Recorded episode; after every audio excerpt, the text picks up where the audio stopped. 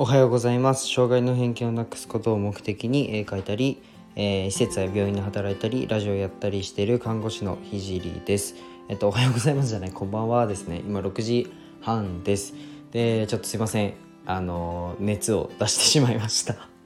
なんかほんと最近ダメですね。本当に最近あの体がちょっと弱っててもう本当に申し訳ないです。なんか去年1年間寝ないで頑張れたのになんでだろう。ちょっとわかんないんですけどちょっと自分のね体調管理もちゃんとしてもっとね気合い入れて頑張っていきたいと思います。で、えっと、今日のテーマは自分がやっちゃダメなことを考えるというテーマで話していきたいと思います。で僕のラジオは、うんと、医療の最前線での学びだったり障害者施設を立ち上げるまでの過程だったり、えっと、僕絵も描いてますので、えっと、自分の作品を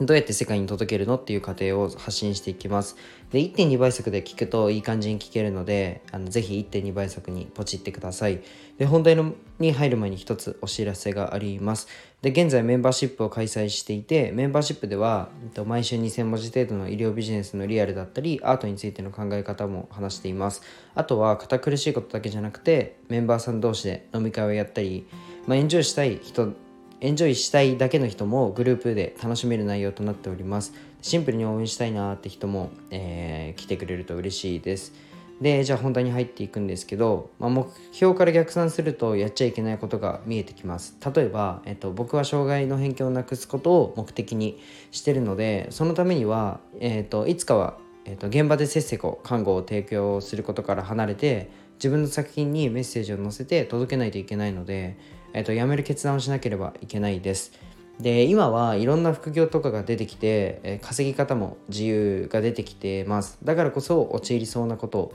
話したいと思います。えっと、ただ、うんと、この話は自分の中で夢だったり目標が明確な人に、まあ、限るので、まあ、ふんわりなんだろうなしている人っていうとあれなんですけどまあそういう人も、えー、いると思うのでなんかそういう人はなんだろうなあのああこういう人もいるんだな大変そうだなっていうふうに ニヤニヤしながら聞いててください、えっと、最後まで聞いてくれると嬉しいです。では、えっと、本題に入っていくんですけど、まあ、あなたのやっちゃいけないことって何ですか？で冒頭にも、えー、言ったんですけど僕は看護師として現場でずっと働いてはいけない人です。でもう一度言うんですけど僕の人生のテーマは偏見をなくすことです。ここに人生をかけると決めました。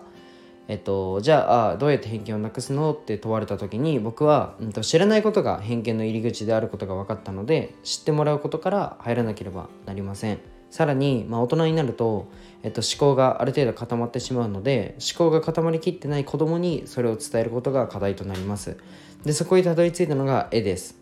絵を媒介にするもので子供をターゲットにしてるものってたくさんありますよね、まあ、アニメもそうだし絵本もそうだし紙芝居もそうですよね。ここら辺がメインとなってくるんですけどこれらを作って世界中に持っていけたらなというふうに考えてます。そこで、えっと、僕は看護看護師として現場でずっと働いていることで絵を描く時間が作れないです。ずっと働いてると。物語を作ることができないです。さらに言えば僕は障害者施設を多く展開して世界で一番楽しい施設を作りたいと思ってます。それをまあ題材として物語を作ろうと思ってます。じゃあ、えっと、施設を立ち上げるための資金だったりが必要となります。で看護師として現場で働くことを続けることで、まあ、生活は安定しますが夢から遠ざかっちゃうんですよね。でここが僕の課題であり僕の壁です、まあ、本当新入社員が何ほざいてんだよって感じだと思うんですけどうんとじゃあ少し分かりにくかったと思うので僕が今までやめてきたことをちょっと紹介したいと思います。で僕は以前ポコチャというアプリライブ配信のアプリで月に10万くらい稼いでいわゆるま副業になるぐらいは、えー、頑張ってました。で学生だったのでバイトと掛け合わせると、えー、大学の新卒くらいは稼いでたんですけどこれをやめたことにも理由があります。えっとライブ配信をしてても、うんと、偏見がなくなる未来を想像作れることができないっていうふうに分かったからです。えっと、ライブ配信を見てくれてる、まあ、層年齢層っていうのは、えっと、10代から20代で、えっと、女性が多くて本質的な話をする場所では、まあ、正直なかったからです。でもちろんね容姿を褒められたりするのはまあ照れくさいけど嬉しいし、えっと、投げ銭をいただくことはめちゃくちゃ嬉しいんですけどもちろん今も感謝してます。でも、うんと、偏見がなくなる未来を作るための行動ではないことが分かりました。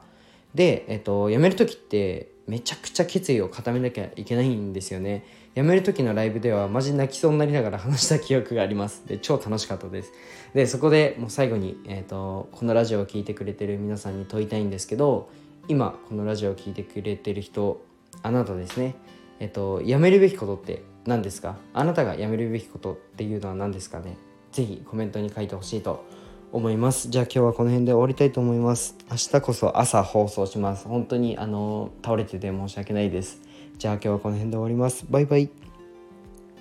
あそうだ。バイバイじゃない。バイバイじゃない。あのこの後あのコラボコラボがあるのでえっとぜひね来てほしいと思います。これ何て読むんだろうな。じゅんじゅんごさん。じゅんごさんでいいのかな。じじんごさんか。ジンゴさんという方と、えっ、ー、と、コラボがあるので、ぜひ来てください。あの、リンクの方貼っておく、ジンゴさんの、えっ、ー、と、